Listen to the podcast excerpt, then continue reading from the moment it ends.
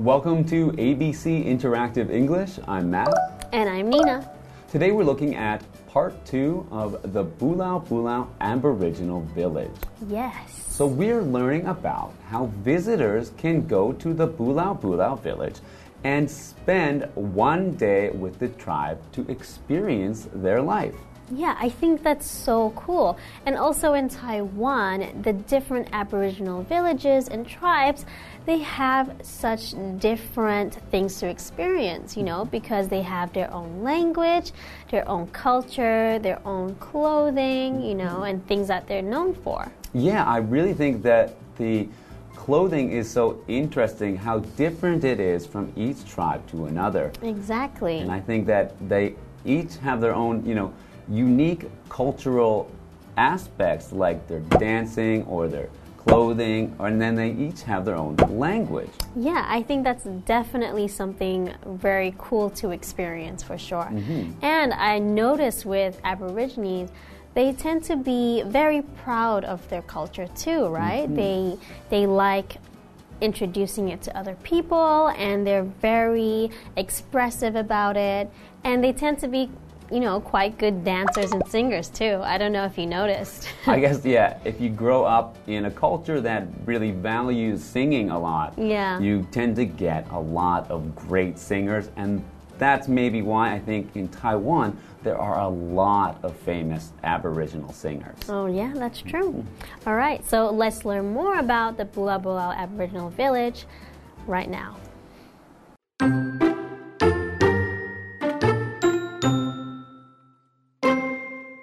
Then the Bulau Bulau guides show how they live. They grow lots of things, but they're famous for their mushrooms and millet. They make the latter one into wine.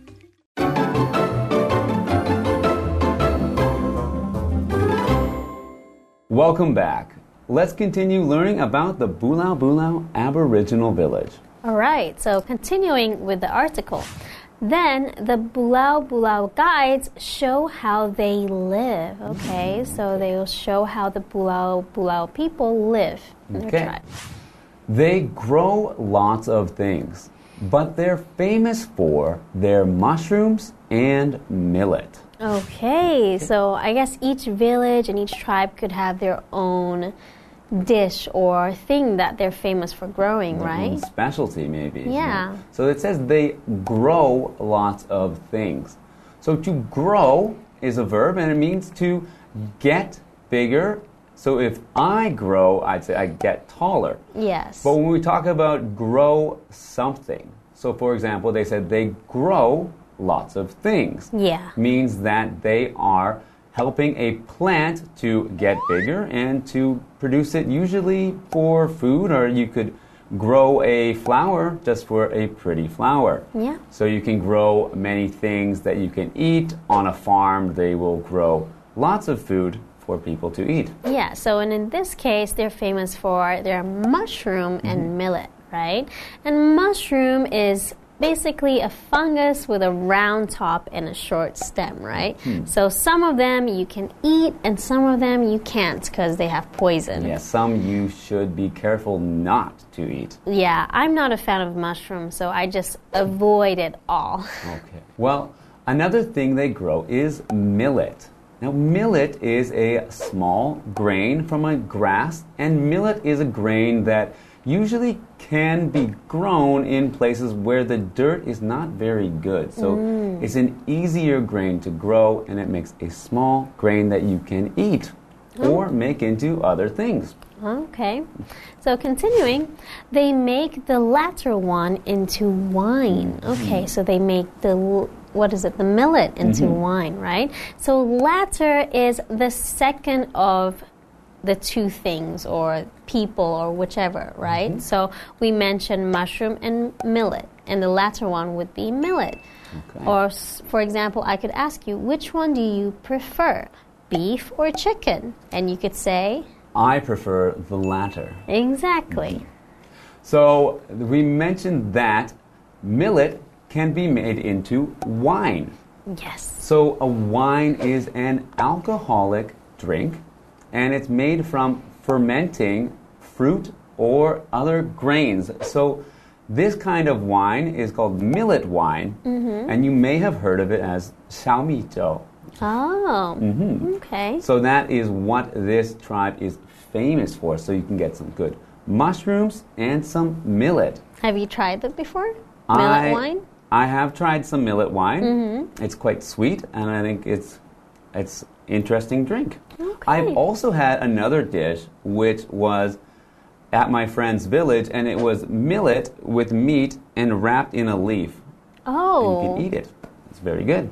that sounds really Mm-hmm. cool. Maybe I should try it too. That's right. So maybe we'll learn more about what makes this Aboriginal village so interesting after the break. All right, see you guys after the break.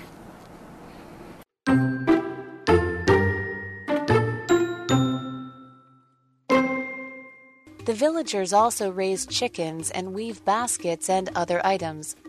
After the tour, visitors sit down for a big lunch. All the food comes from the village and the environment. During lunch, the villagers treat the visitors to traditional songs and dances.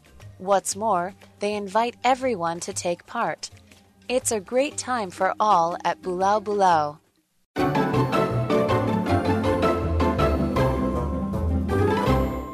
Welcome back. We've just learned that when you visit the Bulau Bulau tribe and learn about their local life and lifestyle, you can learn that they grow many things, including mushrooms and millet. And actually, they make a wine from the millet. Yeah, that is super cool. And if you go there, you can maybe learn how to do those things, right? Mm-hmm. Right, so let's continue with what else you can do while you're there. The villagers also raise chickens and weave baskets and other items. Okay. So hmm. they raise chickens. So this word to raise an animal is similar to what we discussed in the first part, meaning to grow a vegetable. You can raise an animal. So to raise Yeah. something means to have it grow from small to full size. To raise. So if you raise chickens, you're having chickens be, you know, hatched from the egg and then letting them grow into an adult chicken. Yes, you can raise animals and you can raise children, oh, right? Oh, yes, of course. You can also raise people. Yes. Not for food. Definitely not. All right, so you can weave baskets.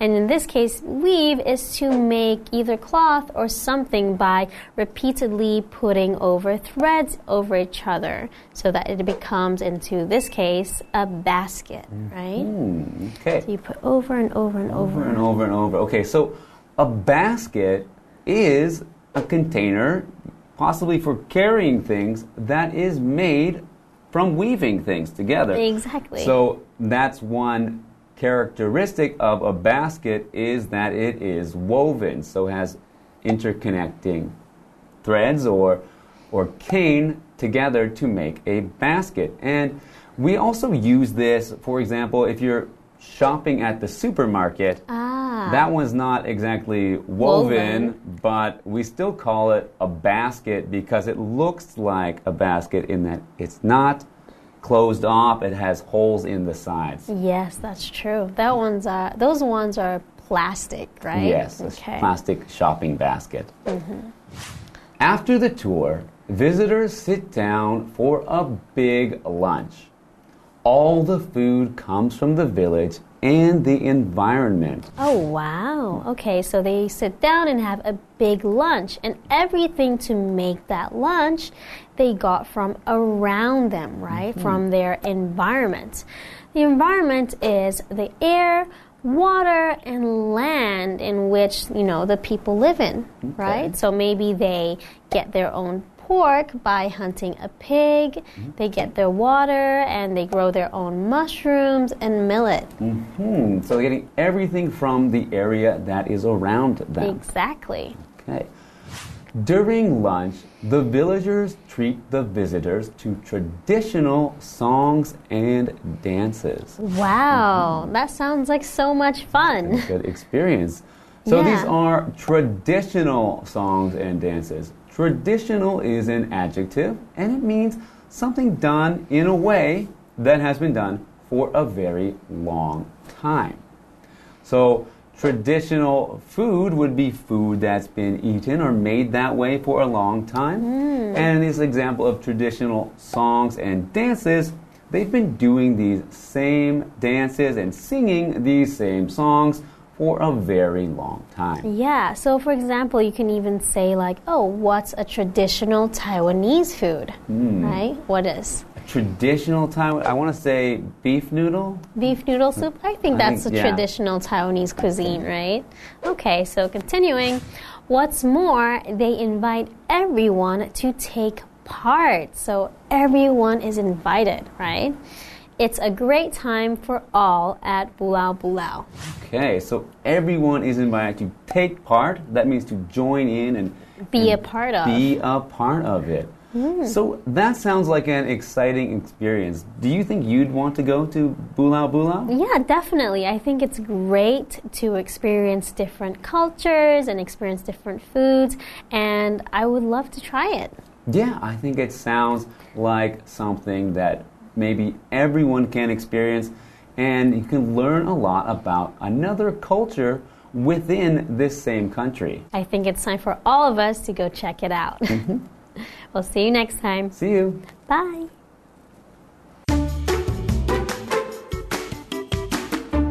Then the Bulau Bulau guides show how they live. They grow lots of things, but they're famous for their mushrooms and millet. They make the latter one into wine.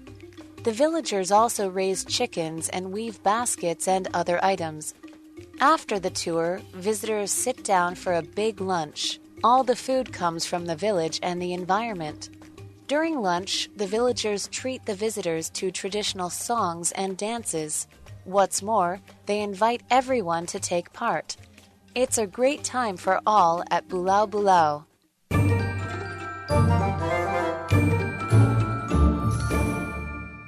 Hi, I'm Tina。我们来看这一课的重点单字。第一个，grow，grow，grow, 动词，种植。它的三态是 grow, grew, grown。My grandfather grows coffee in Brazil。我爷爷在巴西种咖啡。下一个单字，latter，ladder，形容词，后者的。John and Tom are both soccer players. The latter one is my brother. John 跟 Tom 都是足球员。后者是我的哥哥。下一个单字 basket，basket 名词篮子，我们可以用 a basket of something 加上物品，表示一篮的什么东西。There is a basket of fruit on the table. 桌上有一篮水果。下一个单字 environment，environment 名词，自然环境或者是环境。We have to protect the environment from pollution. 我们必须保护自然环境，使其免于污染。接着我们来看重点文法。第一个，A is famous for B，A 以 B 而闻名。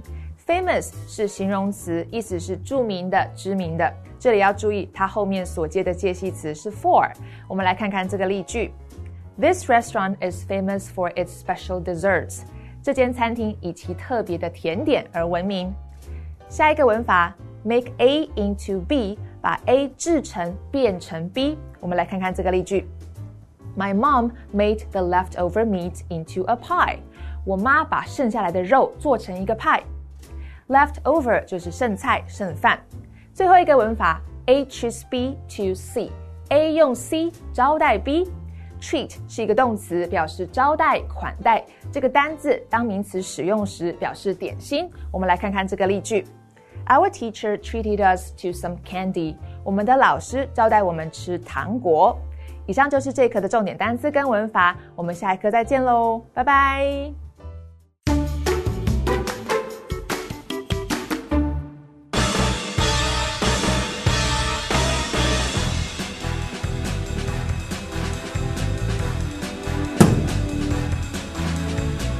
Hello, everyone. I'm Matt. I'm Winnie. I'm Carolyn. And I'm Kiki. Today we're going to play a game called Undercover. We each have cards with words on them, and one of us has a different word from the other three, and that person is the spy. After two rounds of giving hints about the words on our cards, we're going to guess who we think is the person who is undercover. Okay, so let's start with our hints. Okay, so I'm going to start with my hint. A lot of people like to eat this. If someone calls you this, it means you might be scared of a lot of things. You can typically find this at a farm. This tastes good in a sandwich.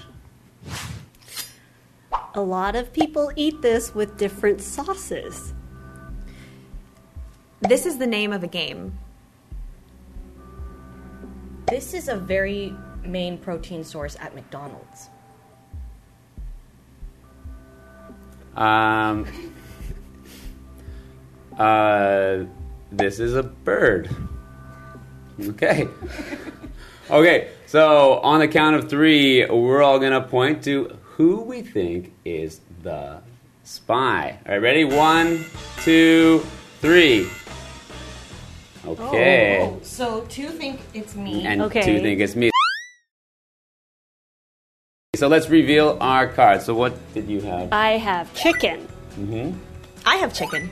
Okay. I have chicken. And I have turkey. Oh. Yeah, so see, because I was guessing last, I knew that I was the spy because there is not a. You don't call someone. Well, I guess you can call someone a turkey, but chicken's more common to call a person who's being Scared of scared, scared of Yeah. something. something. So I forget what turkey means when you call someone that. But I, I think you dodge a lot of things, right? Is that how you use? Do how how would you use it if you called somebody a turkey? I'm not really sure. Oh, So okay. that's But- that's why it was more. I was more familiar with the calling someone a Yeah. chicken. So I, I, that's how I knew that I was probably not the spy because I know the term chicken is to call someone scared. So I was like, okay, I know that I'm also a chicken. And you said sauces. Typically, you would have a lot of sauces with chicken, like chicken nuggets. Yeah, and usually if you have turkey, you would most likely only have it with gravy, mm-hmm. Or so cranberry or sauce, cranberry but- sauce, but not You wouldn't really call gravy sauce, right? You would just call it gravy or cranberry sauce. Mm-hmm. right. I thought I was thrown off when you said this. Is, you talked about McDonald's, McDonald's because I think proteins are because. I think of beef. Because I, I, didn't want people to think that maybe I was the spy without thinking, okay, is it beef or chicken? But I wanted to play it safe that way. Yeah, and. I wanted to say that I'm a bird, but just in case you guys weren't birds, I was gonna say that I'm a bird that doesn't fly. Good, yeah.